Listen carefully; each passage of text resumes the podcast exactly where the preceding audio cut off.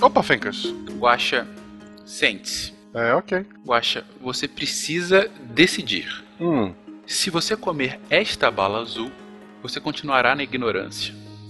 Se comer a bala vermelha, vai descobrir tudo sobre os alimentos. Do que são feitos os alimentos, quanto de gordura, açúcar, sódio cada um leva, quanto de sua vida cada um deles lhe suga.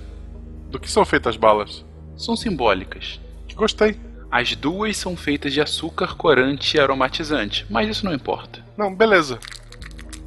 Ó, Ótimo, Guaxa. Você escolheu a vermelha. Escolheu o conhecimento. Estou muito feliz com a sua escolha. Claro que sim, as pessoas acham que eu sou só um gordo desganado, mas eu penso também. Ótimo. Venha comigo então para receber o conhecimento. Não, claro que não, agora eu vou comer azul, duas balas, zero culpa. Maravilhoso.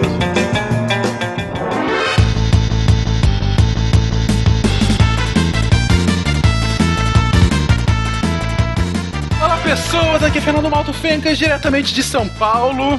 E eu conheço uma certa esposa de um certo host que tem uma interessante teoria sobre o uso de aveia em sorvete para eliminar totalmente a caloria. Vamos ver se isso é verdade aqui hoje. Hã?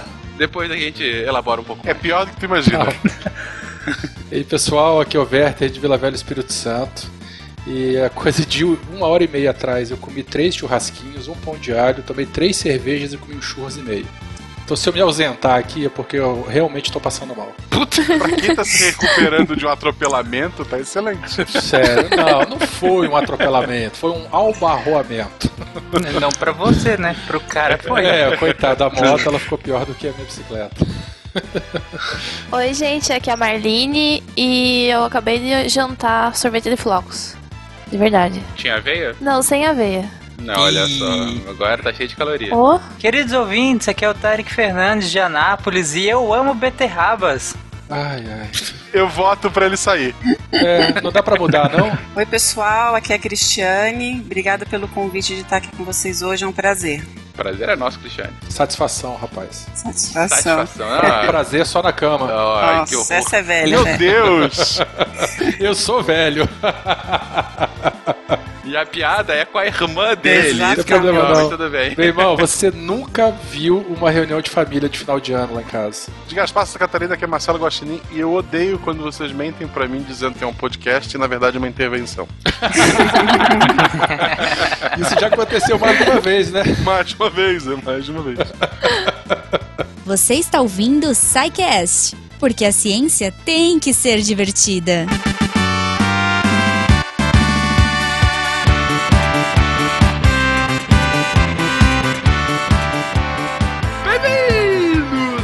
Sessão de recadilhos do SciCast. Eu sou o Fencas. E eu sou a Jujuba! E aí, Yeah! Goma? Tá com saudade de você, tá com saudade. Pois é, o Werther invadiu É, aqui semana então, passada. Vocês andar de bicicleta, não dá, cara. Eu, Pois eu, é. Eu não, eu não ando muito bem, não.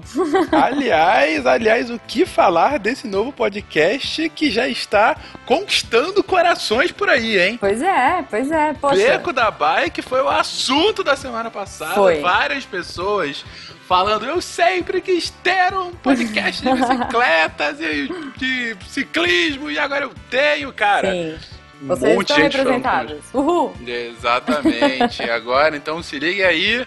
A cada 15 dias, mais um episódio sobre o mundo do ciclismo pra vocês, É né? isso aí. Eu fiquei sabendo que vai ter coisa que de quinzenal vai virar semanal. É isso mesmo, produção? Olha só. É- Esse Deviante tá na, naquele Cês- ritmo cês de tão de sacanagem, uma... né? Exatamente, é uma novidade por semana. Eu não começou. Exatamente, 2017 nem começou, a gente já tá expandindo o horizonte. Gente, o Contrafactual, podcast que começou no final do ano passado, também foi grande sucesso em número de downloads, em comentários, em repercussão, em elogios.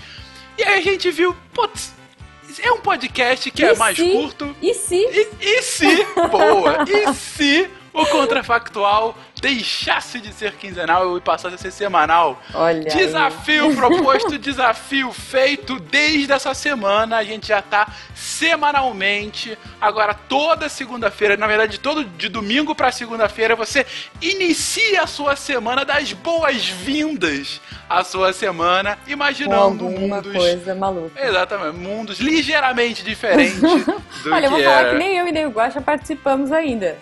Que, Ainda. que panelinha é essa aí? Será que é porque a gente nem o viaja demais? Não, é verdade, é verdade.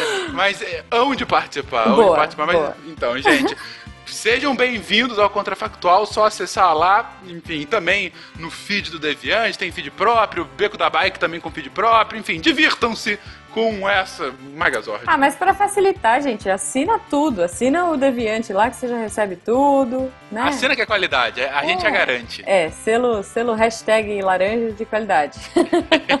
Exatamente.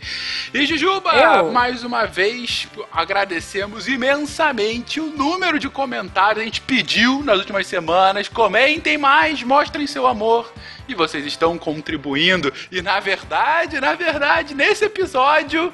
Há mais um motivo pra contribuir. Esperem até o final desse episódio. Pois Nem é. a Jujuba sabe não porque sei, ela não estava. sei. Eu tô, tô mega curiosa. Eu tô vendo vocês falando, comentando nos grupos e eu não sei o que é. Mas assim, sei lá, já tô indo comentar. Não Pois sei o que é, é, mas, olha. eu, mas eu quero.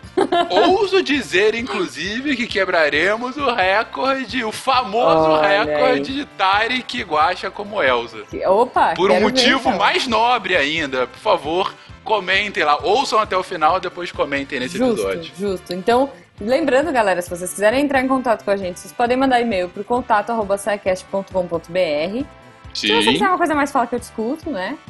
Mas, se você quiser quebrar as barreiras, quebrar os recordes, é, mostrar o seu amor, mostrar o seu engajamento aqui no SciCast, porque a gente quer ver isso, a gente quer ver esse, esse poder da ciência. A gente sobrevive de engajamento e amor. A gente é de uma plantinha, assim. Exatamente. Reguem. Reguem o deviante com seu engajamento Então e vocês amor. coloquem lá no post, lembrando que, putz, além do SciCast, além do Missangas, ale- Catim, além do Meia Sempre. Lua, além de Contrafactual, agora temos muitos comentários. Ainda temos sempre, semanalmente, vários artigos legais, várias matérias interessantes. Então, cara, não deixe de entrar no site pra dar uma olhada, porque tem muita coisa legal rolando. Sempre, muita coisa de qualidade. E uma outra coisa que vai ter extrema qualidade, Ju, começando a partir agora do dia 31 até o dia 5 de fevereiro, é a nossa querida Campus Party. 10 é anos isso de aí. Campus Quem for Party. campuseiro já começa 31. Quem for só, enfim, quem for visitar, né, e tudo mais, é no dia 1 do dia 1 ao dia 5. É isso aí, estaremos eu, Pena, Werther, Gabi, Felipe, Ronaldo E o grande e elenco. grande elenco, aprontando altas confusões e, enfim, fazendo roda de violão, curtindo com vocês. Vai ter é, workshop de radioamadorismo com o Werther. Cara, passem lá, abracem a gente e vamos fazer muita bagunça nesse evento. Infelizmente, esse ano, o Fencas, o Guaxa e o Tarek não vão, mas tudo bem. Agora, musiquinha triste. Chorem, Tan, é, música tan, triste. Coloquem aí nas redes sociais, marquem a Campus falei, ah, por quê? Não Mas rolou. tudo bem, Mas tudo tudo bem, bem, estaremos lá representando, estaremos de laranja. Talvez eu vá de roxo, não Exatamente. sei, não sei. Olha só essa Jujuba querendo fazer um catim ao vivo. Imagina, Ao imagina. vivo. Lançando produto, olha aí. Olha, olha esse miçangas agora literalmente indo para o mundo capitalista, seus falando em miçangueiros de Araque. capitalista, Fencas, aproveitando rapidinho, quem quiser anunciar aqui no SciCast ou em qualquer outro podcast do Deviante e de outros podcasts, temos aí a Protons. Entre em contato com a gente, os e-mails estão aí no post. Não deixem de entrar em contato, faremos o melhor para a sua marca, empresa ou serviço. É isso aí. E lembrando também que o SciCast, toda essa miríade de podcasts do Deviante, só está aqui porque você, nobre patrono, apoia mensalmente essa iniciativa e por isso nós agradecemos, estamos dando aqui ó um beijo no seu coração. Se você quer também ganhar um beijo no coração e muitas outras recompensas, assine lá no PagSeguro, Cara. no Patreon, o patronato do O SciCast. Fencas chega com o tapa-olho e fala: Olá, você conhece a iniciativa SciCast? A iniciativa Deviante é mais A ampla iniciativa ainda. Deviante, é verdade. É, uma é voz verdade. meio grave. Olá, você conhece a iniciativa Deviante. Ai, excelente, cara. Bom, então vamos pro episódio. Eu tô meio triste já. Eu tô Por vendo que que. tá? Cara, eu acabei de comer um, um chocolate e já tô me sentindo meio culpada, assim, não sei. Mitos cairão hoje. Yes! Exatamente. E, e- e a gente tá naquela dúvida, né? Inclusive, olha só, é, a gente recebeu um e-mail de uma pessoa sugerindo justamente esse tema. É, essa semana ele mandou e-mail. É, olha é que verdade. coincidência. É verdade. E- Duas, na verdade. Duas pessoas Duas? nas últimas duas semanas haviam sugerido esse tema. Olha aí, então perfeito. E aí ele pediu pra, pra falar se essa era a semana do ovo que faz bem ou do ovo que faz mal. Saberemos nos próximos minutos aqui no SciCast. Um beijo, gente!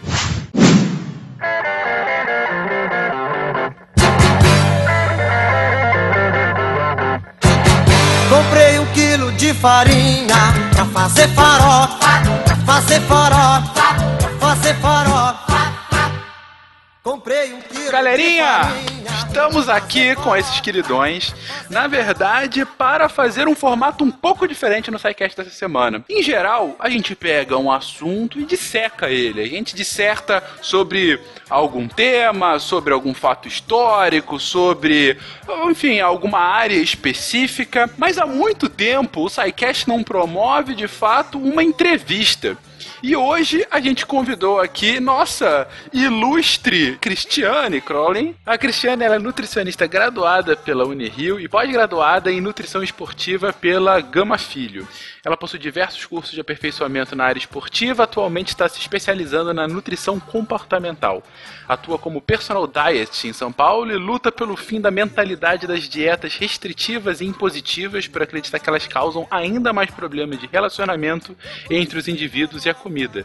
Ela é ainda criadora e responsável pela página no Facebook e Instagram Palavra da Nutricionista. Você não falou a coisa mais importante. O que... E ela é irmã do Werther? Claro, é minha irmã. Ah, ok. É... ok.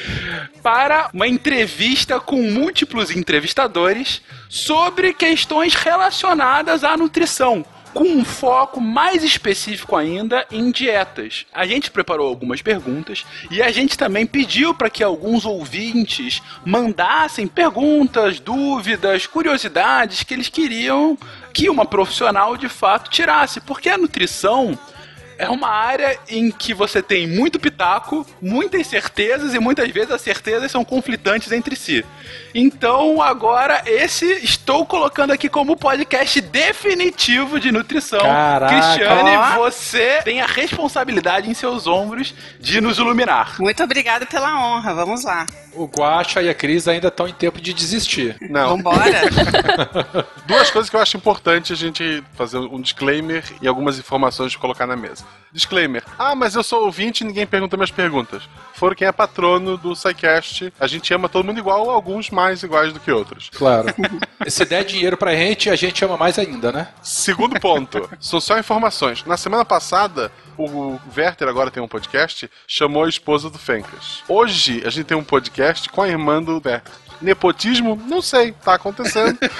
Olha só, eu já falei que desde o momento em que o Beco entrou pra família Deviante, o início do segundo golpe já tinha começado. Já tá em andamento. Vai ser em família esse golpe. Abram os olhos. Vai ser em família e pior, eu vou ser atacado pela minha própria esposa. É essa isso aí, conclusão. fogo amigo. Ok, mas vamos lá, gente. Vamos começar então. Primeiro, e mais uma vez, Cristiane, brigadíssimo por entrar aqui nessa pequena loucura que é o SciCast, por ter aceitado tão gentilmente esse convite. Bom, e já para começar bem aqui. Cristiane, qual a diferença então entre uma nutricionista e um nutrólogo? Vamos lá, então. Nutrólogo é um profissional que prestou medicina e ele se especializou em nutrologia. Então, ele fez a especialização dele em nutrologia. Ele é um médico que ele pode prescrever medicamento, ele vai pedir os exames específicos e vai tratar da parte metabólica, enfim. Nutricionista é um profissional que estuda há quatro anos o alimento, a interação do alimento com o nutriente, com o ser humano, estuda psicologia, estuda comportamento. Então são essas áreas, elas são similares, porém distintas. Então, somente o nutricionista pode prescrever dieta, que é uma coisa que tem acontecido essa confusão hoje em dia, né? Nutrólogo pegando e prescrevendo dieta, não, não pode. É uma atividade exclusiva do nutricionista prescrever dieta. Então, essa é, é a diferença. Entendido, entendido. Então, já entrando em dieta, tem alguma dieta ideal? Tô falando assim, tanto para se manter saudável como para emagrecer. Digo, é possível ter uma dieta aplicável a qualquer ser humano ou a uma grande maioria dos seres humanos? Ou ela vai ser adaptada de acordo com o biotipo, metabolismo ou outros fatores quaisquer? Exatamente. As pessoas são diferentes, são únicas e a alimentação ela tem que ser específica de cada um. A gente tem, é claro, as orientações gerais de uma alimentação saudável, mas o que é saudável para o vegetariano não é saudável para o carnívoro, não é saudável para a pessoa que gosta de leite e a outra não gosta. Então, o que é ser saudável hoje em dia? Essa pergunta é muito ampla, né? Cada um vai dar o seu ponto de vista. A alimentação, ela tem que levar em consideração uma série de fatores. Então, a rotina da pessoa, quais são as preferências dela. Eu não posso ditar uma norma alimentar para uma pessoa que simplesmente não gosta daquilo. O metabolismo, então, cada indivíduo tem uma alimentação ideal para ele, naquele momento de vida dele. É, é uma coisa bem específica. A maioria envolve vontade de se matar no processo, né? Depende. É que a dieta ela tá muito simulada hoje em dia com essa questão de privação, né? Quem faz dieta está privado, está restrito. E na verdade, o termo dieta significa a alimentação que o indivíduo tem durante o dia. Então ela tem essa conotação errônea hoje em dia, né? De privação. E na verdade o que a gente tem que estimular é a pessoa voltar a conviver com a comida sem esse processo de luta, de briga aí, né, constante. Bom, mas então você tá querendo dizer que aquelas dietas da lua, dieta, sei lá, da pedra, assim, são furadas? Se tu começar a comer só pedra, tu vai conseguir emagrecer. Esse é um ponto muito interessante pra gente falar, porque se você bota no Google lá, como emagrecer, quero emagrecer, dietas da moda, vão aparecer milhares, milhões de referências. A internet aceita tudo. É, dieta, eu costumo dizer que toda dieta emagrece, toda dieta. Dieta da lua, dieta da sopa, dieta da cor, dieta da maçã, qualquer coisa emagrece. Mas aí que vem a questão: emagrece a custa de quê? Massa muscular, desidratação. Como é que vai ser a relação dessa pessoa com a comida depois, quando ela voltar a comer o que ela costuma comer na rotina? Então, fazer dieta é muito perigoso, porque ela dá certo naquele período uma semana, 15 dias, um mês. Depois vem a voracidade, vem tudo junto. Entendi, entendi. A dieta da lua funciona, aquela que manda o gordo pra lua. Eu quero ver se o filho da puta comer alguma coisa. Aí ele emagrece. Não, mas se ele for pra lua, ele vai pesar menos lá na lua. Cara. Menos, já, certo. automaticamente. Exatamente, tem gravidade menor, pronto. É, dá pra levar até um é chocolate. muito efetivo. Excelente. Você pode até comer mais, né? Poxa. Olha só. E entrando um pouquinho na sua resposta anterior, você fala que ah, vai variar muito com biotipo, com metabolismo. E aí já emendo o seguinte, então, é por isso ou tem alguma outra explicação que eu como um monte de porcaria e ainda assim eu consigo manter um colesterol baixo? Ou qual é a explicação disso? A explicação disso? é essa: é genética, metabolismo, cada um digere o alimento de uma maneira, com uma facilidade, que é similar à questão de engordar ou emagrecer ou ganhar massa muscular com facilidade. É a questão genética e, e junto com o estilo de vida. Então, de repente, você come coisas inadequadas, mas tem o gasto de energia, é ativo, enfim, essa energia, essa gordura, ela é dissipada, ela não acumula de uma maneira que para outra pessoa faça tão mal. Então, realmente existe essa individualidade aí biológica. Essa é a resposta mesmo. Você comentou de individualidade biológica e poucos minutos atrás você mencionou também de internet, que a internet aceita tudo. Isso. Então, assim, a gente já parte do princípio que uma receita de internet não é igual para todas as pessoas. É, exatamente. Outra coisa que eu falo também, na internet tem todas as dietas, exceto uma, a sua, que ela tem que ser feita para você, com os seus horários, com os seus gostos, com os seus objetivos, com o seu gasto calórico, com as suas eventuais doenças que você tenha, medicamentos, interferências. Então, a internet hoje ela está muito perigosa, porque todo mundo se acha detentor do conhecimento, principalmente com a nutrição. Uhum. Então, todo mundo sabe sobre jejum, todo mundo sabe sobre dieta paleolítica, todo mundo sabe sobre aeróbio em jejum, e aí todo mundo começa a fazer indiscriminadamente e as consequências disso tudo. Então, a internet ela está muito perigosa perigosa hoje em dia nesse sentido. Essa pergunta, por sinal, é minha, porque é o meu caso. Eu facilmente sou o mais pesado de todos nessa chamada. Eu aposto no exame de sangue de todo mundo aqui, o meu colesterol, ele é baixíssimo. Eu devo Uhum. ganhar de todos vocês.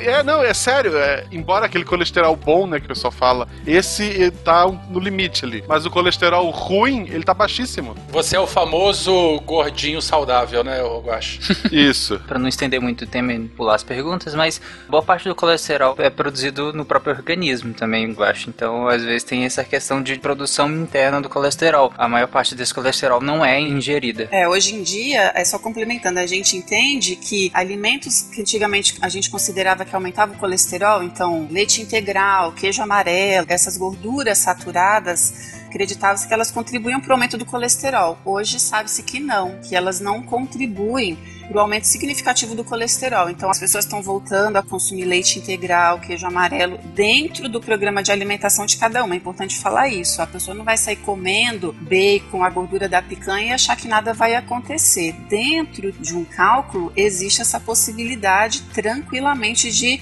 voltar a consumir os alimentos com um pouco mais de gordura. A gente tem uma pergunta de um patrono, o Marcos Ferreira, querendo saber. É difícil a gente generalizar, né? Eu não sei como é que você conseguiria dar um, um norteamento nisso aí.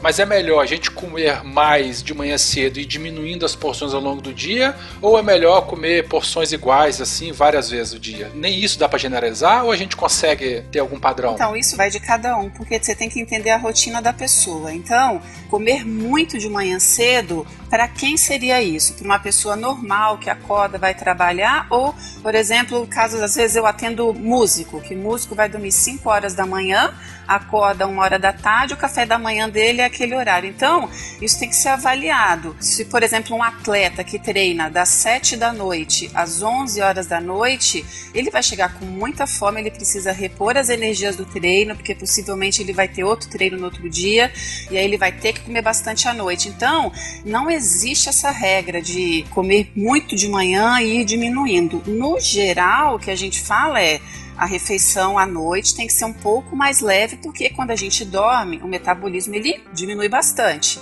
Ele vai próximo do metabolismo basal ali. Agora, generalizando, né? E tem os casos específicos aí que eu citei antes para vocês. O Marcos Ferreira, ele perguntou o seguinte: para emagrecer, é melhor fazer o jejum intermitente ou comer de maneira regrada a cada três horas? Então, é- aí é a questão do jejum intermitente, ele é uma nova teoria aí que os profissionais têm utilizado como uma ferramenta de emagrecimento, como uma salvação. Então, periodicamente aparece alguma coisa na nutrição para salvar quem quer emagrecer achando que a culpa é de determinado método, enfim. Jejum intermitente, ele não é dieta, ele não é um plano de alimentação, pelo contrário, ele é uma restrição de alimentação. Então a pessoa ali ela simplesmente vai parar de comer e quais serão as consequências disso daí no futuro? Então ele passa por um período ficando 8, 12, 14 horas, 20 horas sem comer e aí como é que vai ser a relação dessa pessoa? Então eu particularmente sou absolutamente contra o jejum intermitente, só falando a minha opinião, tá? Porque eu acho que ele é um desserviço para a relação com a alimentação. Agora, pessoas que usam têm um acompanhamento de nutricionistas específicos. Deveriam ter, pelo é, menos. né? deveriam É. ter. E eles fazem o protocolo lá de tantas horas, tantos dias. Algumas pessoas relatam que diminui massa muscular devido a muito tempo em jejum. Outras relatam que a perda de gordura é muito boa. Então eu acho uma coisa muito arriscada. Eu não indico, eu não prescrevo e eu não apoio o jejum intermitente. Comer a cada três horas era uma teoria muito usada até um tempo atrás como uma questão de aumentar o metabolismo, fazer o corpo gastar mais caloria. Isso a gente não usa mais hoje em dia. A gente respeita a pessoa. Se ela tem fome, ela vai falar com o nutricionista, o nutricionista vai colocar alguma coisa num horário específico. Se ela não tem fome, a gente aguarda a próxima refeição, remaneja os nutrientes. Não existe falar que isso emagrece mais ou aquilo emagrece mais. Falo também, a dieta que dá certo é a dieta que você consegue fazer. Então isso tudo tem que ser conversado. Mas só para o pessoal entender que não existe um método milagroso, um alimento milagroso. Isso aí é uma coisa que a gente tem que desmistificar um pouco. Isso é típica matéria de capa de revista, né? Descobrimos Isso. que a romã é o novo alimento milagroso. É pior que a capa de revista, porque eu tava comentando esses dias no Twitter que a minha ideia para esse ano era aumentar a caminhada, que eu tava caminhando, e cortar refrigerante. Já desisti de cortar o refrigerante, é a vida, a gente tem que escolher uma pra abraçar. Mas tô caminhando 6km todo dia, tô feliz. Então, Ótimo. dois ouvintes vieram falar comigo com a mesma ideia dessa do jejum, né? Do Uhum. não sei o que intermitente ali. E um deles, assim, amo vocês, ouvintes, desculpa, mas eu não fui com a ideia. Era um vídeo no YouTube ensinando a fazer. Ou seja, não é mais uma nutricionista, é uma pessoa no YouTube, que eu não sei a formação dela, que tá ensinando pra gurizada assim: olha, fique, sei lá, 48 horas sem. Come... Era um negócio assim, começava com poucas Nossa, horas mas- e no final tu tava 48 horas sem comer. Isso é muito perigoso. Sem acompanhamento nenhum, imagina? Teve um caso famoso, aqui, eu acho que ano passado, de um casal aí de web celebridades aí que começaram a postar um monte de vídeo na internet, fazendo propaganda de corpo sarado e tal. O Conselho de Nutrição foi lá e deu uma carcada neles. É, inclusive, o rapaz aí, ele dava aula na praça aqui em São Paulo e ele não tem CREF. Ele não é cadastrado no conselho, ele não é professor. É, uma dica: se a pessoa está dando aula numa praça, provavelmente ela não tem cadastro. É, e a cheia, viu? Aula cheia dele. Aula cheia. Mas é isso. Vou ler a pergunta da Suzane Mello, ela é do Rio Grande da Serra, São Paulo. Ela perguntou qual é a diferença e a relação entre a resistência à insulina, a síndrome metabólica e obesidade, como a alimentação influencia no desenvolvimento de cada um desses. Bom, então para Suzane, para todo mundo, síndrome metabólica é na verdade é um conjunto de doença cuja base é resistência à insulina. Então, o que é resistência à insulina? O indivíduo por anos tem uma alimentação com muito açúcar, muito refrigerante, muita comida refinada, arroz branco, pão branco, ou seja, o organismo dele precisa de muita insulina para tirar esse monte de glicose do sangue. E aí uma hora isso vai começar a dar problema. E aí surge obesidade, pressão alta, a glicemia que a gente fala, a glicose dele fica alterada, podendo desenvolver o diabetes. Ele tem alteração de triglicérides, que triglicérides é uma gordura, mas também tem relação com o excesso de consumo de açúcar. Então, a síndrome metabólica é o conjunto dessas doenças que tem a base como a resistência à insulina. Então, a pergunta que eu vou ler é do Daniel Martin, ele escreveu. Existem pesquisas investigando as diferenças entre comer alimentos orgânicos e não orgânicos. Algum resultado conclusivo? Tipo plástico? Então, Então, a gente sabe que orgânico é muito melhor do que o alimento não orgânico, com pesticida e sem regulamentação, enfim. O que eu tenho a dizer é que a Anvisa, ela tem um programa de análise de resíduo de agrotóxico nos alimentos e ela divulga periodicamente esses resultados e não foi encontrada nenhuma extrapolação da quantidade que a gente fala de IDA, que é ingestão diária aceitável. Então tá tudo dentro da normalidade. Agora a gente sabe que o orgânico ele é muito melhor. Qual é a minha dica para quem quer reduzir o consumo de pesticida? Apesar de que eu não conheça nenhum estudo que comprove alguma doença ligada diretamente ao consumo dos alimentos, por exemplo, consumidos aqui no Brasil, não tem nada específico em relação a isso. Qual é a dica principal? As dicas, né? Prefere sempre alimento da época, porque naturalmente ele vai ter um desenvolvimento muito melhor, muito mais fácil do que os outros que não estão na época. Então, teoricamente, a gente precisaria usar menos pesticida para fazer o cultivo dele.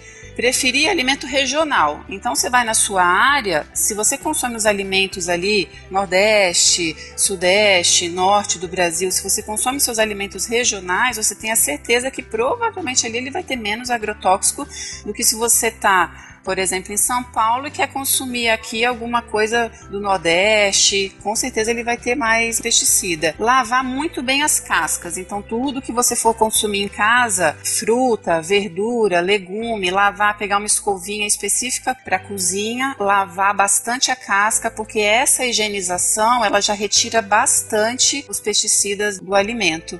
E o orgânico sempre que possível. É um alimento mais caro, só que a gente tem que encarar como um investimento investimento e não como despesa, como custo. Então, sempre que possível, vale a pena consumir o orgânico. Cristiane, só para frisar isso da sua resposta, é sempre importante mencionar.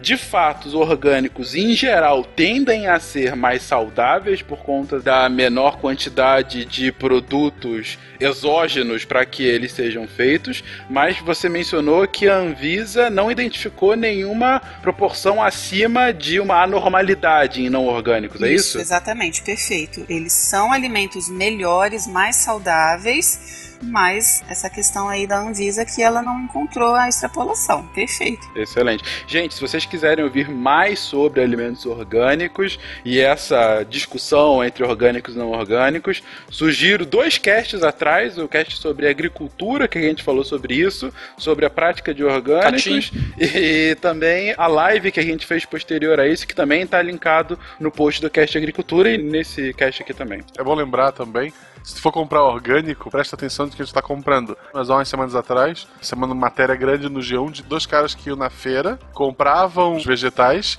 iam para um outro lugar e vendiam como se fosse orgânico. Mas ele comprou na feirinha como todo mundo e vendia mais caro porque o dele é orgânico, né? Mas era igual se tu fosse. Sempre essa, essas. Essas possibilidades, Isso. né? O fator Brasil. É fator Brasil, ótimo. Eu lanchei sanduíche do cupim, batata frita. É, eu lanchei também refri, eu bebi um refrigerante, botei ketchup, mostarda e só.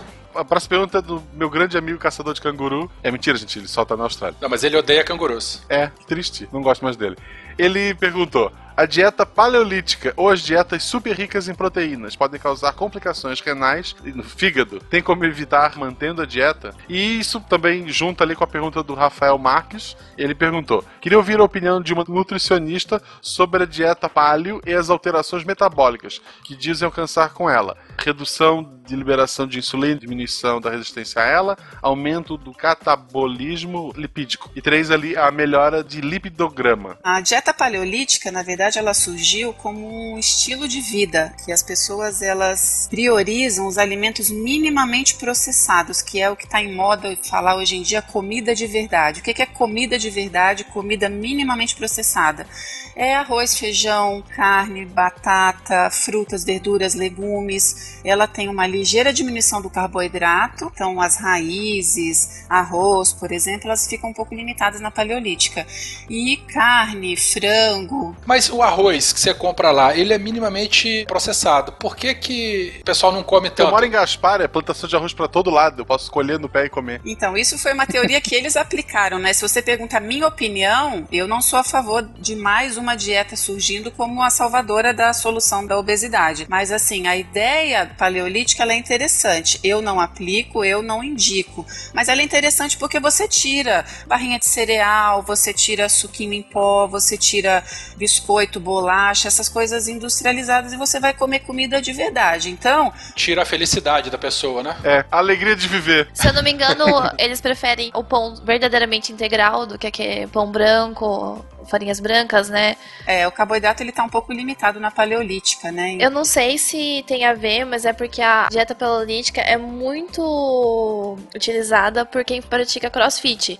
Então eles optaram por uma low carb ou uma dieta assim, mais proteica, né, com mais proteína, por causa dos resultados, né? É uma vertente da dieta do pessoal da academia, né? É, que tá tudo junto e misturado É. hoje em dia. As pessoas acabam misturando low carb com zero carboidrato, com dieta cetogênica, com dieta paleolítica, então tá tudo muito misturado. Agora, se a gente pensa na dieta paleolítica, então a pessoa comendo alimentos naturais, vindos da natureza, sem o processamento, diminuindo o carboidrato refinado, igual eu citei anteriormente, açúcar, o arroz branco, que ele é refinado, então eventualmente comer o arroz integral, com certeza ela vai diminuir a ingestão de carboidrato, ela vai diminuir a liberação de insulina, consequentemente ele está fazendo esse tratamento aí para evitar a resistência à insulina. O açúcar de beterraba também não serve, né? Também é ruim nesse tipo aí, nessa abordagem. É ruim em qualquer sentido. Qualquer açúcar, ele tem o aumento, ele dá o pico de insulina, né, o pico de glicose. Mesmo de beterraba. Beterraba, o açúcar mascavo, açúcar demerara, açúcar orgânico, todos eles geram esse pico de insulina.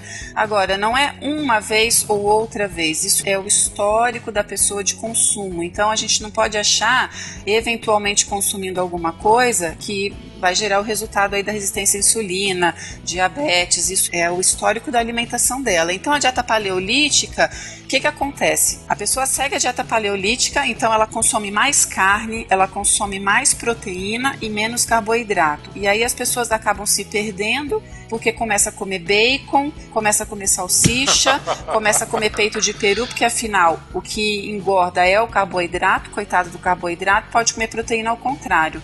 Então é um conflito aí de informação que as pessoas estão completamente perdidas. Então o paleolítico está comendo peito de peru, que é completamente processado, aí ele fala que a culpa de engordar é do carboidrato, mas se a gente pensa na teoria da dieta paleolítica, ela traz benefícios, porque ela diminui os processados ela diminui o carboidrato refinado. Então, todos esses benefícios aí que o Rafael falou, eles realmente acontecem. Uhum. Mas essa dieta pode vir a causar uma complicação renal no fígado? Quando a gente consome muita proteína, os nossos rins trabalham muito mais para poder excretar a ureia, que é o metabólito, né, que a gente fala das proteínas. Então, provavelmente isso lá na frente pode acontecer alguma coisa. A dieta paleolítica ela não tem muito tempo, então não tem estudos aí que afirmem essa questão. Agora, se a gente pensa todo o excesso, ele vai gerar algum dano ao organismo. O excesso de açúcar pode gerar diabetes, o excesso de proteína ele pode gerar danos, não tem nada comprovado. Inclusive a proteína de scoopzinho de whey protein, né? Se a pessoa absorve muito, também vai ter problema no futuro. É, esse uso indiscriminado aí de qualquer coisa, então, ah, agora liberou, ok, pode consumir gordura saturada, vai comer um monte de besteira aí. Não, na verdade não, precisa ter equilíbrio, então qualquer excesso ele vai gerar algum tipo de dano. E continuar a pergunta do Julian, se tem como evitar os problemas renais no fígado, mesmo que a pessoa opte por ter uma dieta rica em proteína? Na verdade, é um risco que ele corre. Se ele optou por esse consumo de alto de proteína, em função dessa dieta que ele está seguindo, ele vai ter esses riscos e ele vai ter que correr esses riscos. Não existe nada que eu fale assim, olha, consuma à vontade a proteína e faça isso daqui que você vai minimizar o dano que vai ter no seu fígado e no seu rim. Não existe esse milagre, esse alimento protetor ou esse remédio ou algum método capaz de fazer isso. É um risco que ele corre. Mas ele pode minimizar esse risco desde que ele faça essa dieta com acompanhamento de nutricionista e com seus exames clínicos laboratoriais de costume, né? Era nesse ponto que eu queria chegar. A gente precisa fazer a avaliação dele, ver se ele tem alguma doença prévia, precisa ver o peso, a atividade física, o histórico para saber o gramas por quilo de proteína que ele pode ingerir. Se ele não gosta de carboidrato, a gente bota o mínimo porque é uma questão que ele não gosta. É uma opção dele, a gente precisa se adequar. Agora, precisa entender se ele quer consumir só proteína porque ele quer emagrecer ou porque é uma ideologia. Agora, tudo vai ser calculado baseado em quanto ele pesa, quanto ele tem de músculo, quanto ele tem de massa magra no corpo. Isso tudo é específico. Então, o ideal é o acompanhamento individual aí nesse caso. E isso vale tanto para dieta paleolítica como práticas, para Duncan, para todas que são baseadas em só proteínas, né? Eu marquei aqui, ó, redução de liberação de insulina e diminuição da resistência a ela. Você mencionou isso, Cris, mas o que, que é esse problema? O que, que uma diminuição à resistência à insulina pode ocasionar no corpo de uma pessoa? De que maneira a dieta paleolítica vai ajudar na diminuição da resistência à insulina, na liberação de insulina?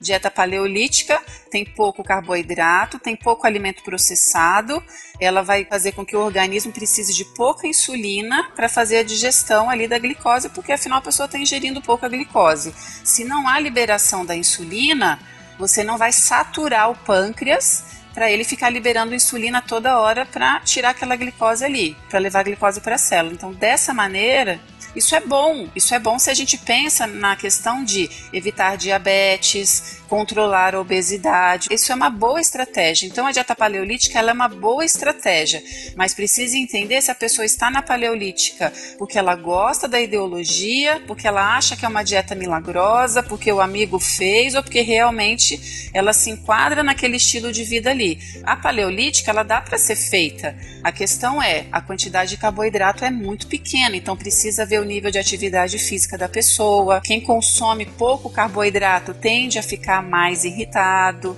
porque o carboidrato ajuda na liberação de serotonina, então traz um bom humor, consumo de carboidrato. Quando a gente fala carboidrato, eu não penso em arroz branco, eu não penso em pão francês toda hora, todo dia, cinco por dia. Eu penso na batata, purê de batata, macarrão, arroz integral, mandioca, inhame, é, mandioquinha, coisas boas, carboidratos bons que a gente fala, e não somente carboidrato vindo do açúcar mesmo. Tá, e você falou muito de carboidrato e, novamente, né, nessa questão de modinha, de pouco tempo para cá surgiram as tais dietas low carb. Por que, que essas dietas ficaram tão famosas assim? E o que, que tem de certo e o que, que tem de errado nesse tipo de abordagem alimentar? A low carb ficou famosa porque a indústria do emagrecimento sempre precisa buscar algum vilão. E de muito tempo para cá, o carboidrato tem sido o vilão, ele tem sido a causa de todos os males. Engraçado é que com tanta dieta, a gente nunca viu o índice de obesidade aumentar tanto no Brasil e no mundo. É um contrassenso aí, né? Então, a low carb ela veio para isso, para aumentar o medo do carboidrato e falar para a pessoa, olha, tire o carboidrato e você vai emagrecer. Novamente, eu pego uma pessoa que toma 3 litros de refrigerante por dia, 4 litros de refrigerante por dia, ela consome carboidrato? Sim, muito, mas é o açúcar. Então, se eu tiro o carboidrato dela, se eu tiro esse carboidrato do refrigerante, ela já vai emagrecer só de parar de tomar refrigerante. Não necessariamente ela está numa dieta low carb. Então, esse é o perigo. As pessoas estão confundindo o tipo de carboidrato. Uma coisa é o açúcar, que realmente ele é o vilão, outra coisa é o carboidrato. Mas a low carb ela prega a redução drástica de qualquer tipo de carboidrato. Batata, batata doce, macarrão, esses que eu citei anteriormente, no máximo 50, 100 gramas por dia. Isso é muito, muito pouco. A low carb, ela preza a retirada quase que completa do carboidrato, mesmo aqueles carboidratos de alto índice glicêmico, que são aqueles carboidratos bons aí. Não, na verdade, bons. alto índice glicêmico é o carboidrato mais refinado. Ah, não, perdão, de baixo Isso. índice glicêmico de baixo a médio, né? Que são as raízes, os alimentos integrais. A low carb, ela retira até os de baixo índice glicêmico? Ela retira, mas ela não elimina. Não é zero carb. Zero carb é, por exemplo, o Atkins, o Dukan, que é muito pouco carboidrato. A low carb, ela apenas diminui drasticamente. Então vai ter uma quantidade ali, é como eu falei, 50, 100 gramas de carboidrato. Justamente por isso, pela pessoa acreditar que o carboidrato seja o vilão da questão da obesidade. E não é. É legal essa situação aí que tu falou, por exemplo, do refrigerante. A minha esposa, quando engravidou, ao final da gravidez, ela estava mais magra do que quando ela estava no primeiro mês. Simplesmente, ela cortou o refrigerante. Exato. Outras coisinhas menores, assim, que ela teve mais atenção, mas não deixou de, de comer nada, assim, só ela, não, a partir de hoje não vou tomar mais refrigerante. E ela, cada vez que ela se pesar na, na médica, ela tinha ou mantido ou perdido peso. E ela tava grávida. Você tem duas coisas aí, né, Guaxa? O aumento do metabolismo, porque tá gerando, né? Depois que a Maluna nasceu, ela continuou. Ela tá, sei lá, três anos aí sem tomar refrigerante ela vai perdendo os quilos e eu vou achando aqui em casa, vou guardando comigo. Por isso que a gente não pode perder, a gente tem que eliminar. É, mas ela perde aqui em casa e eu vou achando. Então para de tomar refrigerante também, né? Então a low carb ela não elimina totalmente o carboidrato, mas ela reduz drasticamente o carboidrato. Uma dieta que elimina completamente o carboidrato é a dieta cetogênica, a dieta do Atkins que a pessoa só consome proteína, então queijo, bacon, carne, ovo, frango.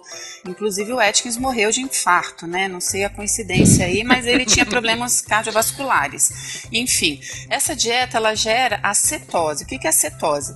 A partir do momento que a pessoa tem estoques muito pequenos de carboidrato ou praticamente nulos de carboidrato no músculo e no fígado, o corpo começa a utilizar a energia através dos corpos cetônicos que a gente fala. Corpos cetônicos cetônicos, eles são os metabólitos dos ácidos graxos, da gordura. Então, como a pessoa ela está consumindo muita gordura, muita proteína e nada de carboidrato, muito corpo cetônico, e aí coração, músculo, cérebro começa a usar esses corpos cetônicos como fonte de energia. Cérebro, só para deixar claro aí pro pessoal, é um órgão que ele precisa de glicose. O cérebro, ele usa a glicose como fonte de energia.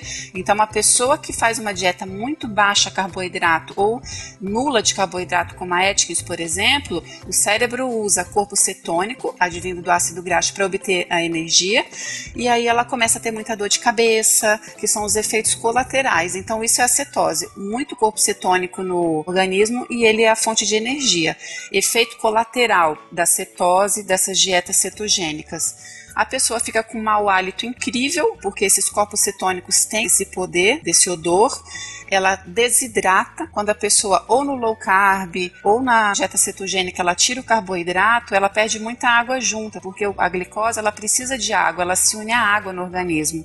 Então a pessoa, teoricamente, ela fica um pouquinho mais inchada. Tira o carboidrato, a pessoa desincha. Às vezes não é gordura que ela perde, ela simplesmente perdeu água. Outro efeito colateral, fadiga. A pessoa tira o carboidrato, ela vai ficar mais cansada, ela vai ficar mais desanimada. Glicose e carboidrato é fonte de energia rápida. A pessoa precisa de glicose para pensar, para fazer as atividades do dia a dia, então ela tende a ficar mais cansada o intestino tende a constipação intestinal, ele fica um intestino lento, porque como vai tirar carboidrato, vai tirar fibra, que tem no pão integral, que tem nas verduras, nos legumes, e é uma dieta que ela tira o apetite. Então a pessoa consome muita gordura, muita proteína, ela tem uma saciedade maior e ela tende a comer menos. Esses aí são os efeitos colaterais, porque é uma dieta muito monótona também. Então a pessoa comendo só aquilo ali, ela acaba que perde um pouco a fome também em função desses alimentos com muita gordura e muita proteína. O corpo está desistindo dela. Mais verdade, ou menos né? Não, isso. chega disso, não quero mais comida. O único comentário aqui, você comentou que o Atkins, que foi quem pensou essa dieta, acaba morrendo de infarto, né? Isso. O que me leva também a pensar que o nome dieta paleolítica é um tanto quanto estranho, tendo em vista que na era paleolítica a expectativa de vida dos humanos era de 33, 33 anos. Mas tudo bem. exatamente. Continuando. Ai, o pezinho, SciCast aqui. Ah, tem que ser, cara. Sabe o que, que eles dizem, né? Por que, que é paleo? Por quê? É porque eles querem comer tudo que comia naquela época, porque eles tinham corpos sarados. Sim. Entendeu? Saradíssimos e morriam aos Aham. 33 anos. Isso é uma lógica que faz muito sentido. E com muita sorte seria um escravo, né? Ou subjulgado, na verdade. Os coletivos humanos não estavam nem formados, é a idade da pedra lascada. Você não tinha nenhuma civilização, a gente tá falando de 2 milhões de anos atrás. verdade, é O verdade. negócio é, você vivia até os 33 anos, é, 30 anos você já era um idoso, ou seja... sarado? Mas tudo bem, por que não? Quem sou eu pra julgar? Pra ficar mais legítimo, troca sua privada por um buraco no chão. Isso, Sai a exatamente. caçar a tua Anda- própria comida, né? É isso. É. Banho e lavar as coisas é coisa. não vai te servir mais. Exatamente. E aí já junta com o jejum intermitente que está voltando agora também. Então, além da pessoa estar na era paleolítica, ela come lá muita carne. Ela vai ficar 12, 15, 20 horas sem comer nada. Então, realmente eles estão querendo resgatar aí esses hábitos, acreditando que essa vai ser a cura da obesidade.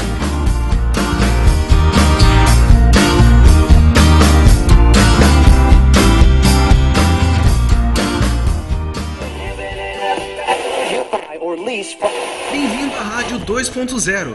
Monetize conteúdo em áudio, anuncie, ouça, presencie o nascimento de um mundo feito de som. cloudradio.com.br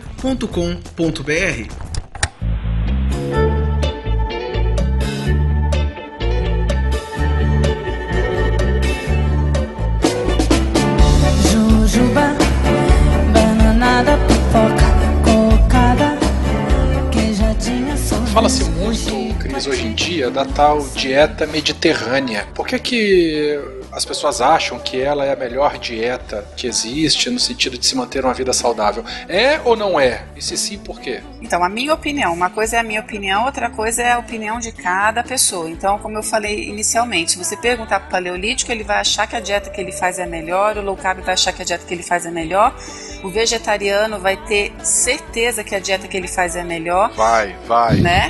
A minha opinião em relação Eu à dieta gostei da ênfase.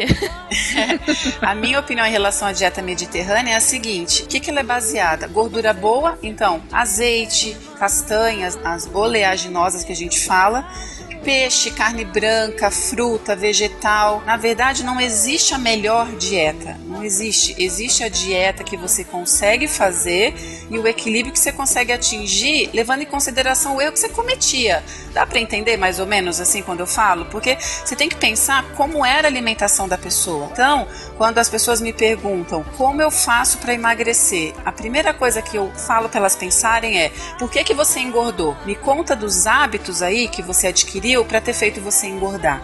Então, por isso não existe uma dieta ideal. Agora, voltando à Mediterrânea, ela é uma dieta excelente, porque ela é uma dieta equilibrada. Se a gente voltar naquele assunto inicial, ela é uma dieta saudável, ela é uma dieta é, equilibrada do ponto de vista nutricional. Porque é peixe, cereal, pão e azeite? Peixe, carne branca, fruta, azeite, gorduras boas, né? Ela não exclui leite, ela não exclui derivados, então queijo, iogurte, ela não exclui carboidrato. Então cereais, arroz integral, pão caseiro integral, por exemplo, tá na dieta mediterrânea. Camarão, camarão pode? Ah, provavelmente deve estar lá no meio, né, dos crustáceos, dos peixes. Deve incluir, assim, não sei te dizer se tá escrito na, na dieta mediterrânea, É, é, mas... pro, é pro amigo. Na minha, não. É pro amigo. Não, na minha não. Eu tento seguir mais ou menos a dieta mediterrânea, mas sem camarão. Mas é um gosto, né, Tarek? Não, o Tarek é alérgico a, É a alérgico. camarão. É isso, é aí que entra a individualidade. Então, ela é uma ótima dieta, e principalmente também porque ela não tem industrializados, né? São os alimentos aí o mais naturais possível. Não é só o Tarek que é alérgico. Na verdade, ele quase morreu comendo camarão. É aquela coisa, né? Ele testa comendo, aí quase morre, né? Exato, exato. Ele comeu, ele deu a primeira garfada, ele sentiu a garganta coçar. Tava fechando na realidade, né? Isso, ele lembrou de experiências passadas e disse: Hum, acho que eu tenho alergia a camarão. O que ele fez? Ele terminou o prato, de não sobrar nada, nada. Ele pediu licença e foi pra lá. Era num evento que a gente tava. Ele foi lá pra parte que tava o pessoal dando atendimento. Tipo, semi-morte, Foi né? assim mesmo. É. É, exatamente. Ele viu, tem uma enfermeira ali, eu posso comer. Aí foi. O contexto é: um, eu tenho conhecimentos médicos. Dois, tem 15 metros de mim tinha um centro médico. Carteirada! Ah, Olha então você só a comeu carteira. já sabendo que é Esse é o bom. contexto. É, é. Esse é o contexto e eu nunca tinha tido uma reação alérgica tão forte, assim. Eu já tava desconfiado, porque antes eu tinha tido uma leve, mas Isso. não... Ele, ele foi cobaia, ele foi cobaia dele mesmo. Como será ter Foi. uma alergia ele foi lá comer?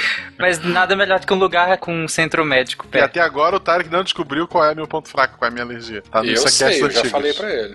Então, assim, ó, a primeira pergunta é: o que é menos pior? Eu sei que não é bom, é o que é menos pior. Aquela Coca-Cola com rótulo verde, que tem stevia no lugar de açúcar. Stevia. Stevia. Tá? Essa pode deixar errado. Coca-Cola zero, Coca-Cola Diet ou suco industrializado? Tenho certeza que essa pergunta tá esperando uma resposta pra você se agarrar com unhas e dentes na minha resposta e ter um embasamento pra poder dizer que alguém liberou refrigerante. Tô certa ou tô correta? Tô com elas todas aqui na minha frente já esperando.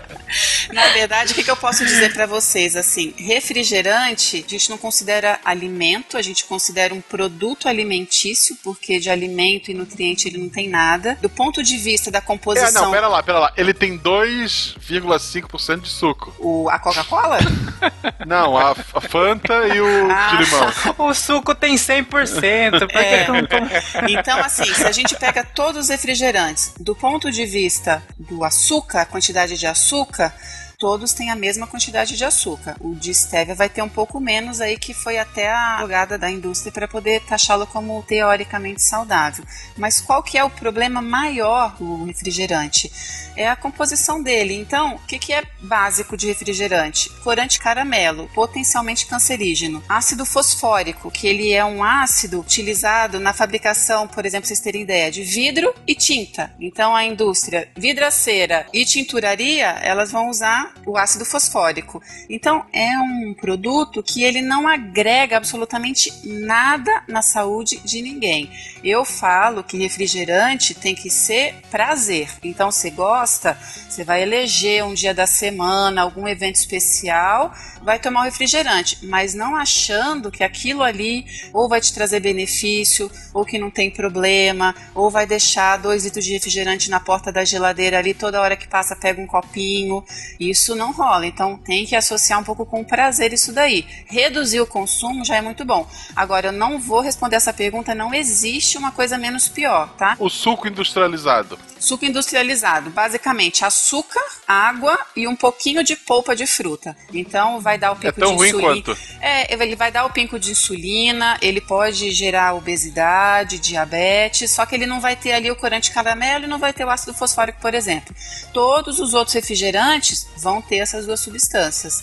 Então precisa saber aí, você vai contribuir só com a obesidade ou você vai querer contribuir para as outras coisas também ruins que o refrigerante causa. Deu para entender mais ou menos? Não era o que o Gacha queria ouvir, mas deu, né? Eu tô deitado no chão, deu. Só pra complementar duas coisinhas. Primeiro que o ácido fosfórico é um ácido que os dentistas usam pra desgastar a estrutura do dente durante os procedimentos.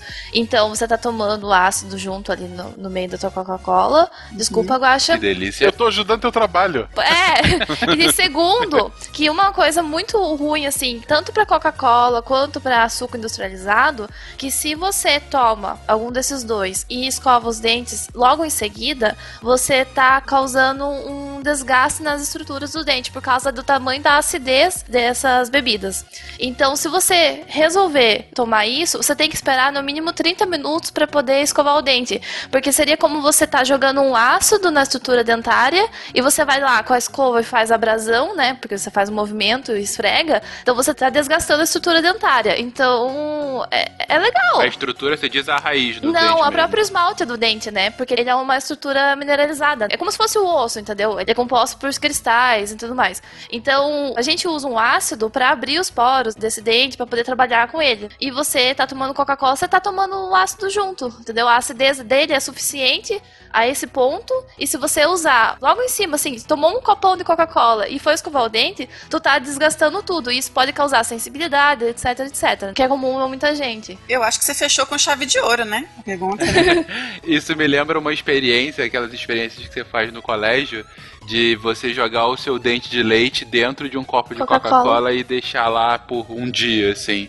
Osso- e aí depois osso de você galinha retira. também. É, osso de galinha ou dente de leite, né? Isso. Porque o dente de leite eu lembro bem, eu fiz com isso, ele fica borrachudo, gente. Você pode apertar mesmo, ele faz toin toin. É meio que isso que acontece na tua boca, na verdade, também, entendeu? Além de você deixar mergulhado na coca e no ácido, você tá lá ainda esfregando ainda, sabe? Pra ajudar um pouquinho mais, se você escova o dente logo em seguida. Então sempre espera meia hora, ou então não toma, né? O ideal, né? Ou não, escova os dentes. Não, não venha com essa. É, na verdade, assim, só alertando uma coisa em relação ao refrigerante, que ele virou vício, né? Então a pessoa que é viciada em refrigerante, ela já assimilou aquela sensação ali como um, um momento de prazer que ela tem constante. Então, o próprio pico de glicemia que a gente fala quando a pessoa toma o refrigerante, aquele açúcar aumenta muito rápido na corrente sanguínea, aquilo dá um prazer imediato. Só que aí logo a insulina, ela é secretada, aquele açúcar cai. Aí a pessoa precisa de novo, aí ela toma de novo, aí aquilo cai. Então é um ciclo vicioso e nisso a pessoa entra nesse vício do refrigerante ou no vício do açúcar. Então realmente é uma coisa que precisa tomar bastante cuidado. Tem que evitar, tem que excluir de alguma maneira. Consome muito, tenta reduzir a quantidade, mas refrigerante realmente é uma coisa que não tem como eu dizer qual é o menos pior. Não existe essa resposta, tá? Para essa pergunta aí. Nesse exato momento o SciCast fecha suas portas para qualquer patrocínio vindouro da Coca e da Não, vem, eu tô aqui. Eu tô aqui. Vai pro Missangas. Missangas eu aceito, manda. Queria falar só pra finalizar que a gente falou do aspecto dentário, do aspecto também nutricional e a questão neurológica do açúcar. O excesso de consumo de açúcar, e principalmente pelas bebidas açucaradas, que é o que você tem maior disponibilidade de açúcar rápido, altera até a sua biota intestinal. E alterando sua biota intestinal, altera como o seu corpo interpreta os nutrientes dos alimentos. Então, quando você excede a quantidade de açúcar cronicamente, o seu corpo passa a interpretar o valor nutricional de, de alguns alimentos de maneira afetada. Então, seu cérebro interpreta alimentos saudáveis como sendo menos interessantes nutricionalmente para você. E por isso que você se sente, às vezes, desestimulado a consumir esse tipo de alimento. Isso, ótimo. Beleza, que beleza. Mas só pra voltar aqui ao início da resposta da Cristiane, pra deixar claro, gente, ela está dizendo que nutricionalmente não faz sentido, não tem o menos pior, todos são ruins, mas ao mesmo tempo ela não diz pare de consumir, ela fala consuma de acordo com o seu prazer. É um ponto assim. Se você acha que pode consumir e ah, te dá prazer, ok. Mas arque com as consequências. Foi um ponto que eu. Acho que o principal que eu entendi da sua resposta, Cristiane. Isso. É porque é o ponto de, básico de, de todas as dietas, toda a reeducação alimentar, né? Tristeza emagrece. Depende, se você ficar triste com um pote de sorvete no colo vendo filme, não vai rolar emagrecimento, não. E se você botar aveia, como é que é por cima do. É, pois é, eu tô querendo saber até agora essa receita milagreira. Posteriormente, posteriormente falamos sobre isso. Vamos mudar um pouco de assunto agora. Esses shakes feitos para emagrecer, daquela marca famosa que age como uma pirâmide, que parece uma pirâmide, que cheira como uma pirâmide, mas com certeza uma pirâmide funciona, né? Aqueles shakes emagrecedores que são substitutos de refeições. Eles funcionam, se eles funcionam, como eles funcionam, se não, por que eles funcionam, né? Porque eles não funcionam. E outra dúvida, aproveitando, é: eles realmente têm os nutrientes que eles jogam na tua cara, que eles dizem ter? Bom, para começar aí essa pergunta, eu vou responder que essa empresa aí da pirâmide foi multada em 200 milhões de dólares por prática enganosa dos consumidores. Eita. Então é uma coisinha aí para se pensar, tá? Ingrediente, ele tem coisas boas e coisas ruins, como todo alimento industrializado. É que o shake ele é altamente industrializado, né? Então você vai ter muito corante artificial, vai ter espessante, vai ter aromatizante, todos os antes que a gente fala. E isso tem efeito deletério, vai fazer mal para o organismo. É um shake muito caro, então não justifica a pessoa achar que é o salvador ali para ela precisar emagrecer. Gente, bate leite com fruta, com aveia, que você tem um shake maravilhoso. Você pode pegar e. Não. Hã? A ideia é que o preço é alto, porque daí tu não vai ter dinheiro pra comer. É, aí emagrece, né? Aí tu emagrece porque a carteira tá vazia. De repente, né? Então, assim, bate o leite, faz uma vitamina para tomar no café da manhã. Que, que acontece com essa empresa? Eles têm uma divulgação muito grande, é um produto extremamente caro, mas ele não é um produto saudável. Você não está estimulando bons hábitos de alimentação. Você está simplesmente falando com a pessoa: olha, não coma arroz, feijão, carne, legumes e verduras e bate esse shake milagroso aqui que eu tô te dando, que você vai emagrecer e você vai estar saudável. Não, ele não é saudável. Ele não estimula bons hábitos de alimentação. A gente não pode depositar a esperança em cima de um produto ou outro, tá? Eu não indico, eu não aconselho e eu não aprovo esse tipo de produto. Quem não conhece não sabe, mas não existe loja desse shake. Mas existem espaços, porque a Anvisa não libera que tenha uma loja, uma porta na rua ou num shopping com o nome dessa marca e tudo mais. São sempre os lugares escondidos. É espaço saudável, né? Espaço vida saudável. E muita gente assim, ah, mas eu conheço fulano que emagreceu. É, o cara cortou uma refeição, cortou, sei lá, refrigerante, parou de comer não sei o que. É óbvio que ele Ficou emagreceu. É, ficou pobre. É, aí volta naquele assunto que a gente falou, toda dieta vai emagrecer, toda restrição, ela vai causar o emagrecimento, mas a custa de quê, né? Como é que vai ser essa pessoa? Ela vai substituir duas refeições para o resto da vida? Então, assim, é uma coisa muito complicada essa questão de emagrecimento saudável. Precisa pensar bastante aí em relação a essas escolhas. Por um bom tempo durante a faculdade, por falta de tempo, eu almoçava num espaço desse que ficava na frente da faculdade. Não era, ah, meu Deus, vou emagrecer tomando o shake da pirâmide, mas assim, era mais por falta de tempo pra eu ter tempo de comer uma coisa. E eu não, eu não gosto de comer arroz e feijão. Então, por falta de ir num restaurante e tudo mais, eu acabava tomando. E quando eu parei de tomar e voltei, adicionei uma refeição no lugar do almoço, eu engordei. Mesmo mantendo a dieta no- nas outras refeições, por eu ter adicionado o prato de comida, por ele ter um valor calórico maior, eu acabei engordando depois parar de tomar esse shake da, da pirâmide, entendeu? Mas aí a gente não pode assegurar que seja, né, o shake que você tirou. Na verdade, tem que ver aí essa questão de estilo de vida, se não mudou alguma coisa, alguma atividade física. Porque se você pensa em termos calóricos, o shake vai fornecer vamos supor, 150 calorias mais ou menos na porção. Se você pega uma refeição equilibrada, com todos os grupos alimentares, de uma quantidade média para uma mulher, aí vamos pensar em 400 calorias, será realmente que essas 250 calorias de diferença foram responsáveis pelo seu aumento de peso? Então, é, precisa avaliar uma coisa mais ampla do que só essa troca aí, entendeu? Uhum. Ainda sobre o shake, eu tenho um amigo que tá por aqui, que ele tinha uma receita que ele tomava esse shake com leite condensado. Achando que ia ficar saudável. Não sei, por que tu fazia isso, Tarek? Meu Deus, me entrega assim. Posso falar uma coisa? É gostoso o negócio, sabe por quê? Porque eu tomava e ele era versão tipo sorvete. Quem que não quer tomar um sorvete no almoço, gente? Por favor. Mas é gostoso o negócio mesmo.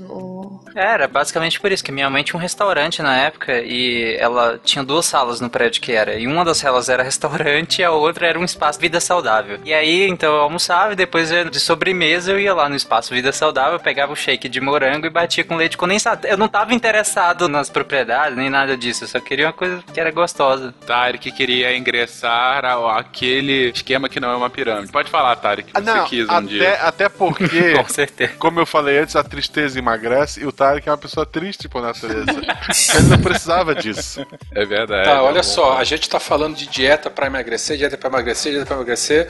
O cast inteiro nós estamos falando disso. Óbvio que se emagrece controlando a alimentação, mas a gente não pode esquecer que o emagrecimento ele vai ser muito mais eficiente controlando a alimentação e fazendo exercício físico, né? Sem dúvida. Olha o jabá vindo. Olha quem tá falando. A pessoa pedala É. 200 quilômetros num dia, né? E tá fazendo a propaganda. Mas eu sou fã do. Werther, assim, a minha opinião é a seguinte: emagrecer, como a gente já falou, emagrece, qualquer dieta emagrece. Agora a chave da questão é como permanecer magro depois que você emagreceu. E para a pessoa permanecer magra, ela tem que ou aumentar a massa muscular ou ela tem que permanecer com a massa muscular que ela estava, porque o músculo ele é um órgão ativo, ele gasta caloria ali. O músculo ele está em constante atividade. Então permanecer magro que é a questão. Senão o efeito sanfona vem com qualquer dieta. E a atividade física ela trabalha essa questão do metabolismo. Ela acelera o metabolismo, ela mantém ou aumenta a massa magra. Então por isso é muito importante o emagrecimento vir junto com a atividade física. Excelente. Tarek, agora uma das perguntas mais importantes e decisivas desse cast é sua. Vou fazer a pergunta da Marina Oshima, que é a nossa patrona também. Ela perguntou: afinal, ovo em excesso faz mal à saúde? Essa pergunta, quando ela me mandou o e-mail, ela colocou um contextozinho porque ela falou que a ciência um dia diz que ovo faz bem, outro dia diz que ovo faz mal e aumenta o colesterol. Não, na verdade não aumenta. Ela e por ela gostar, né, ela faz ou não mal. É por isso que eu não confio na ciência. Olha É, só. Na verdade, a ciência da nutrição é uma coisa muito dinâmica e é exatamente isso. Se você me perguntasse isso há cinco anos, a gente tinha um pouco de restrição de ovo, não exageradamente, mas dia sim, dia não, talvez, em relação à manteiga, em relação ao leite integral, que são as gorduras saturadas. Hoje, a ciência provou que a gordura do ovo não aumenta o colesterol. Então, o ovo não faz mal para o aumento do colesterol, não faz mal para a saúde em geral. O único senão da questão de consumir muito ovo é que quando uma pessoa consome muito um tipo de alimento, ela pode desenvolver uma alergia àquele alimento. Então, de repente ela está com muito ovo, ovo, ou começa a consumir muito leite, leite, leite desenfreado, ela pode desenvolver essa alergia. Agora, do ponto de vista de aumentar o colesterol ou outra interferência, não há. Então, pode consumir o ovo sim, não tem problema. E pode consumir o ovo inteiro, não só as claras, né? Porque também tem uma tendência a fazer a gema, né? A parte amarelinha do ovo ser a vilã da história, né? As pessoas têm medo da gema porque a gordura está na gema. Só que vitaminas do complexo B, ferro, zinco, a colina, que é um nutriente muito importante para o cérebro, né, para a função cerebral, ela está na gema. Então tem que consumir o ovo inteiro. Só a clara, você está consumindo parcialmente ali os nutrientes. Eu lanchei sanduíche do cupim, batata frita. É, eu lanchei também refri, eu bebi um refrigerante, botei ketchup, mostarda e só. Há algum problema no consumo de laticínios na vida adulta sem que tenha nenhuma doença alérgica ou intolerância? Tipo, eu posso mamar o dia inteiro? Cara, eu confesso que eu não entendi essa pergunta. Precisava do complemento. Rápido, antes que ele continue. Então, vou falar a minha opinião, tá? Na minha opinião, não existe problema no consumo de leite e derivados. Tem as vertentes, tem as pessoas que não gostam de leite, que só tomam leite vegetal, mas na minha opinião, o leite é uma das melhores fontes de proteína, cálcio, vitaminas, ela tem uma proteína de alto valor biológico que a gente fala, todos os aminoácidos estão presentes no leite, queijo e derivados, então não existe esse problema. Agora, pessoas com ideologias diferentes vão fazer a conduta delas de excluir, é, reduzir. Agora, na minha opinião e na minha conduta, não há essa necessidade. Só fazer uma contextualização é que em dois momentos a questão do leite foi questionada. Eu particularmente também compartilho do que você falou, Cristiane. Tem um documentário muito famoso, é o Conspiracy, que bate nessa tecla do leite como se fosse um absurdo gigantesco consumir leite na idade adulta, porque seria feito somente para os bezerros e blá blá blá. Eu já vi algumas opiniões de nutricionistas, principalmente focado para estudantes, né, que dão dicas para estudantes para melhorar desempenho cognitivo. E aí eu já, já vi alguns nutricionistas contraindicando o consumo de leite, dizendo nesse sentido de que como se prejudicasse essa capacidade cognitiva. É, na verdade, isso vai ter que ser feito muito individualmente, né? Então, o nutricionista acompanhando o paciente, ele vai fazer os testes, ele vai retirar determinados alimentos e vai observar a reação pode ser que para um, para outro, deu essa melhora cognitiva. Agora, não podemos generalizar, tá? Então, a pessoa não gosta de leite, eu não vou falar para ela, você tem que consumir que o leite é um alimento milagroso. Não. Ok, vamos respeitar. Se a pessoa gosta, eu não vou tirar falando que ele é um alimento inflamatório, que ele é um alimento que é danoso à saúde. Não, não é, tá? E em relação ao bezerro, a indústria não dá leite para animal adulto porque leite é mais caro. Então, alimenta com ração ou alimenta com mato. Sai muito mais barato do que você ficar dando leite. Essa é a explicação geral aí para essa questão de leite para bezerro apenas. Eu acho que atualmente muita gente está se autodiagnosticando intolerante ou alérgico à lactose. Só uma questão, a alergia não é a lactose, é a proteína. É intolerância à lactose. Mas é aí que tá. Minha dúvida também bate nisso daí. Por que, que tanta gente tá optando tomar o leite sem lactose, mas assim, qual que é a diferença entre a intolerância e a doença alérgica? Sim, é uma moda só? Ou então as pessoas estão se levando só pela opinião dos outros? Ou realmente as pessoas estão se descobrindo essa alergia ou essa intolerância? Na verdade, há um tempinho atrás surgiu os pseudos vilões lactose e glúten. Então virou a moda. Tira a lactose, tira o glúten, porque eles são os responsáveis pelo aumento de peso. Então, houve aí um massacre da indústria alimentícia de produzir alimentos sem lactose, alimentos sem glúten, acreditando que era o responsável. A velha mania de botar a culpa em cima de alguma coisa.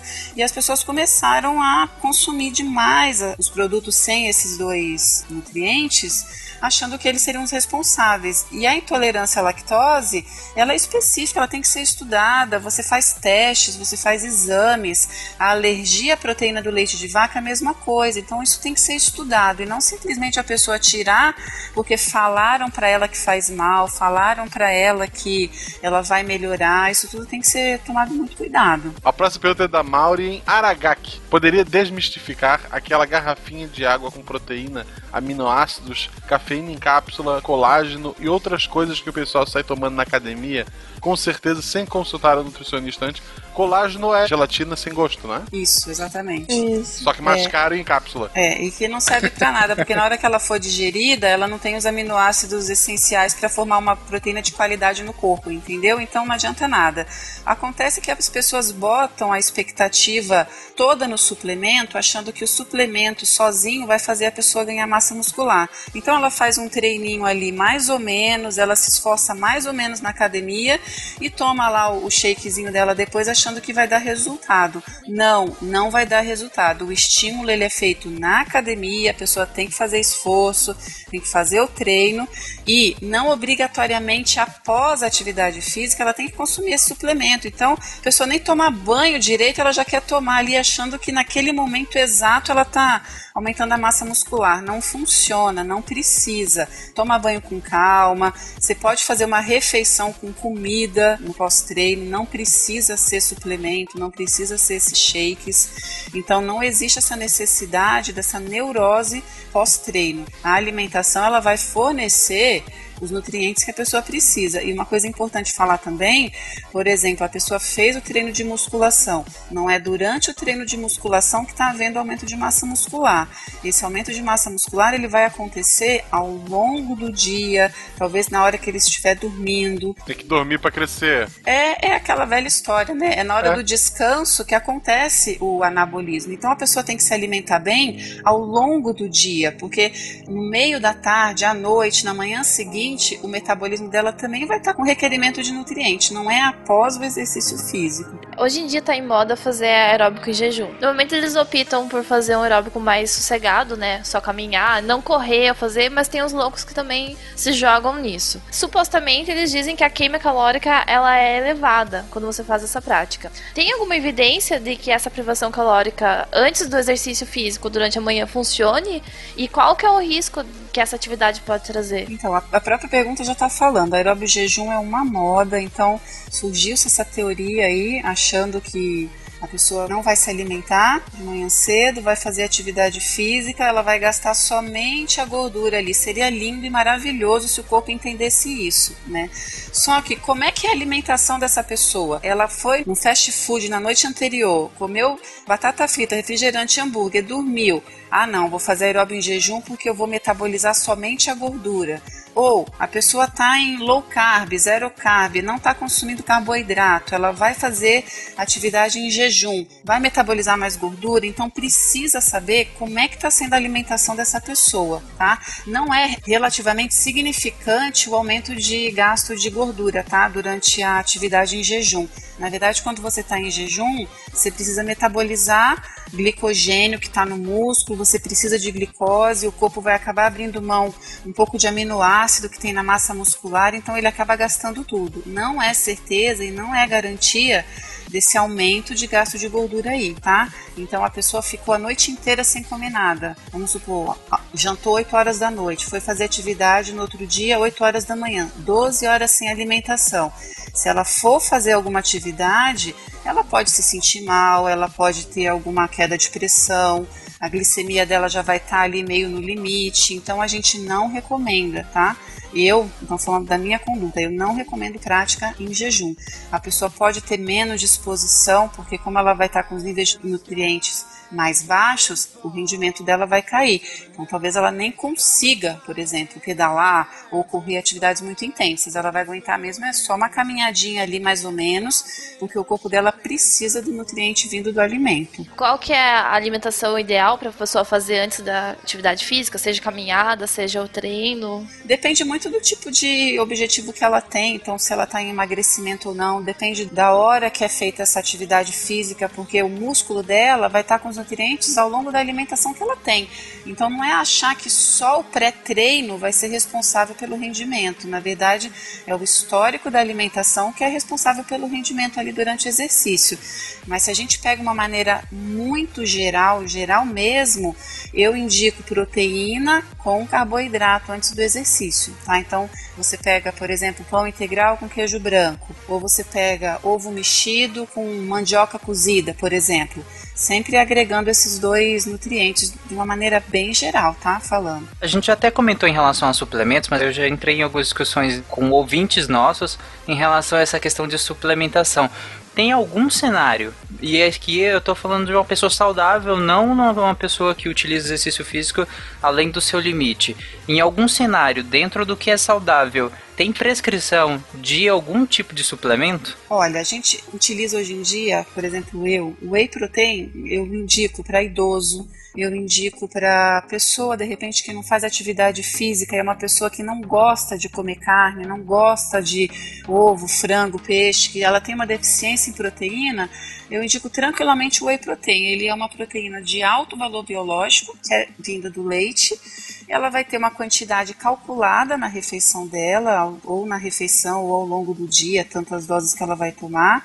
Não tem problema nenhum, desde que seja prescrito ali dentro do esquema dela. Então, para uma pessoa saudável, com atividade moderada, o whey protein não tem problema, tá? Então, mesmo uma pessoa com restrição alimentar, por exemplo, os vegetarianos ou veganos, ainda é possível ser saudável sem suplemento? Absolutamente, com certeza. Eu vou fazer a minha pergunta que o, o Tarek vetou ela e eu vou fazer mesmo assim. Meu Deus. Eu quero saber o seguinte: as pessoas tristes, elas têm tendência a comer beterraba ou é a beterraba que deixa as pessoas ficarem tristes? Olha, nunca ouvi Deus falar sobre isso, nunca li nada a respeito sobre isso. Não sei te dizer. Posso pesquisar, mas eu nunca ouvi falar. Coitada, Cristiano tá boiando. Não, não, não, não gasta seu tempo com isso A não. gente manda um objeto de estudo pra ti.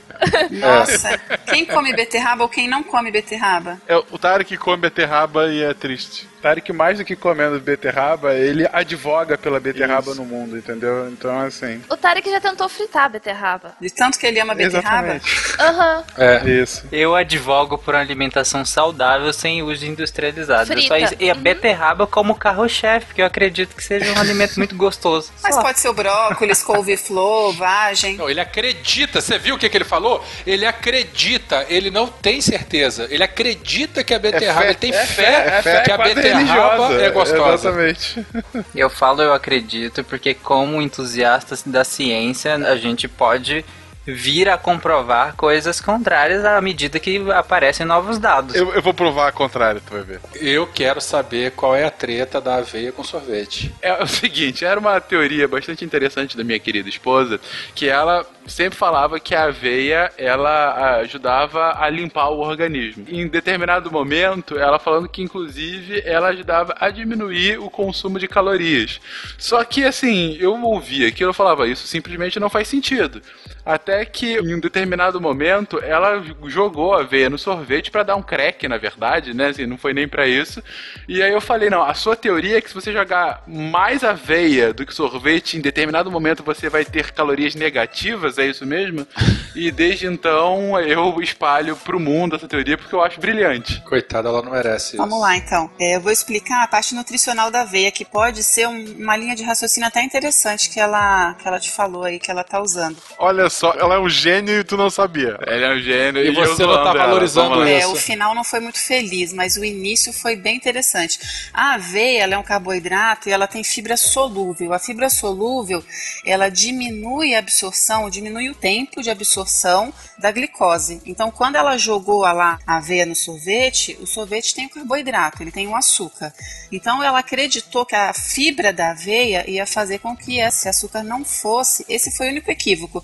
Ela achou que a fibra não ia absorver. Ela absorve, só que mais lentamente do que uma combinação onde não tem essa fibra solúvel. Entendi. Então ela ajuda, mas ela nunca vai deixar com a Não existe, é, não existe esse, esse alimento que quebre ou anule a caloria. Mais ou menos aquela história de pingar um limãozinho em cima da pururuca, achando que vai diluir a gordura. Não Sim, existe. sim, sim. Eu já tava colocando aveia dentro do refrigerante, tá com funil aqui. né?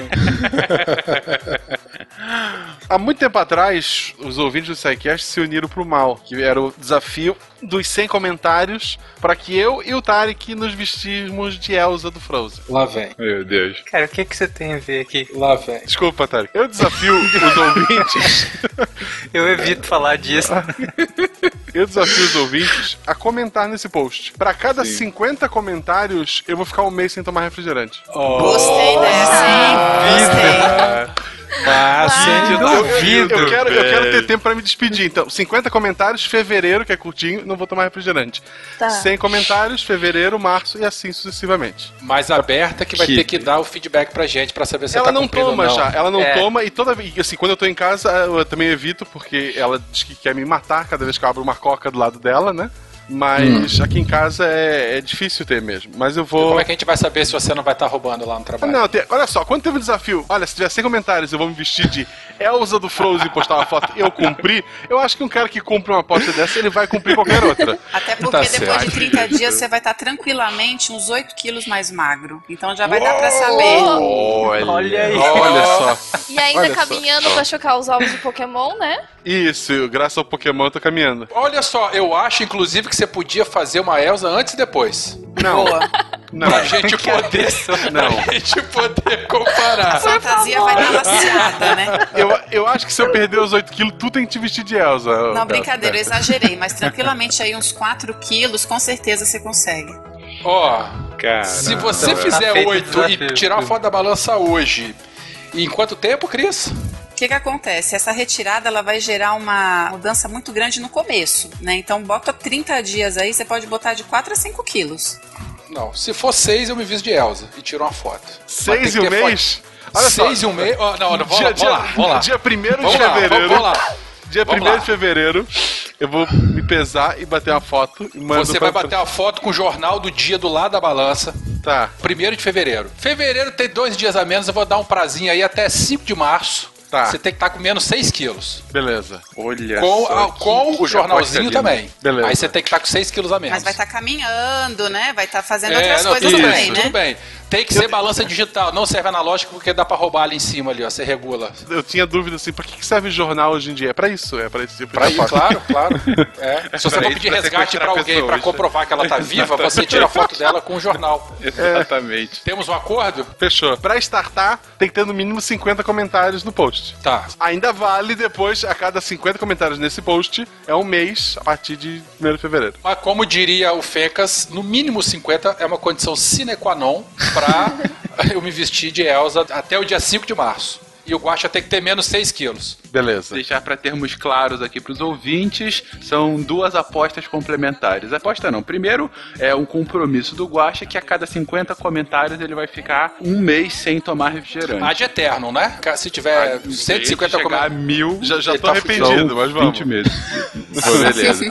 E o segundo ponto é que, caso o primeiro seja alcançado, Werther desafiou o Guaxa que, caso o Guaxa até o dia 5 de março perca 6 quilos, comprovado com uma foto do lado do jornal, é, ele como se fosse um- uma pessoa sendo resgatada, né, querendo resgate de um sequestro. Mas tem que ter a foto do primeiro dia também e A depois do dia fo- 5 de foto março. no primeiro, a foto no último. Se no dia 5 de março tiver 6 quilos a menos, o Werther se veste de Elsa e eu não sei por que a gente tá com esse fetiche de Elsa, mas tudo bem. Quem É sou deu eu pra certo, julgar? rapaz. É porque deu certo Quem sou eu começo. pra jogar? Bom, mas nos dirigindo então aqui no final, gente, eu tenho uma pergunta que eu acho muito interessante pra ser feita. Pelo seguinte, a gente tá aqui com uma especialista, a gente tá aqui com um- uma pessoa da nutrição. Que é uma especialista em alimentos. Cristiane, desculpe a indiscrição, mas você cresceu onde, Cristiane? Em que estado? Espírito Santo, Vila Velha, Espírito Santo. No Espírito Santo. Ah, que já me sei. diz ainda, é ainda melhor pra eu Ai, perguntar. não. A gente colocou no início do cast que esse era o cast definitivo sobre nutrição.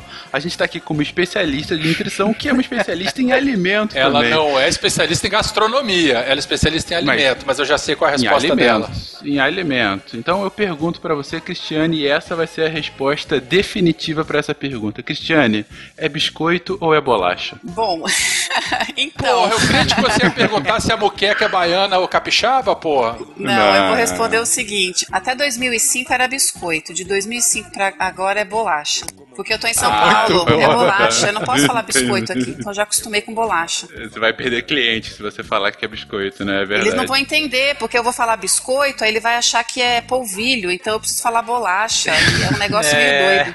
Pois Eu, eu sou a favor de criar uma padronização e a gente usar o termo mineiro, que é trem. Aí ninguém briga. Pronto. Então tá definitivo. Tá ótimo, gente.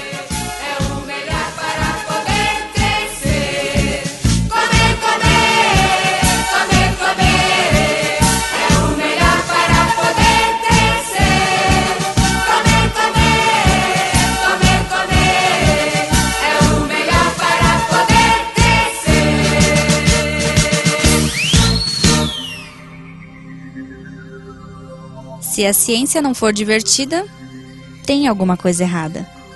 Tem que ser divertida. A coisa mais divertida que tem é a ciência.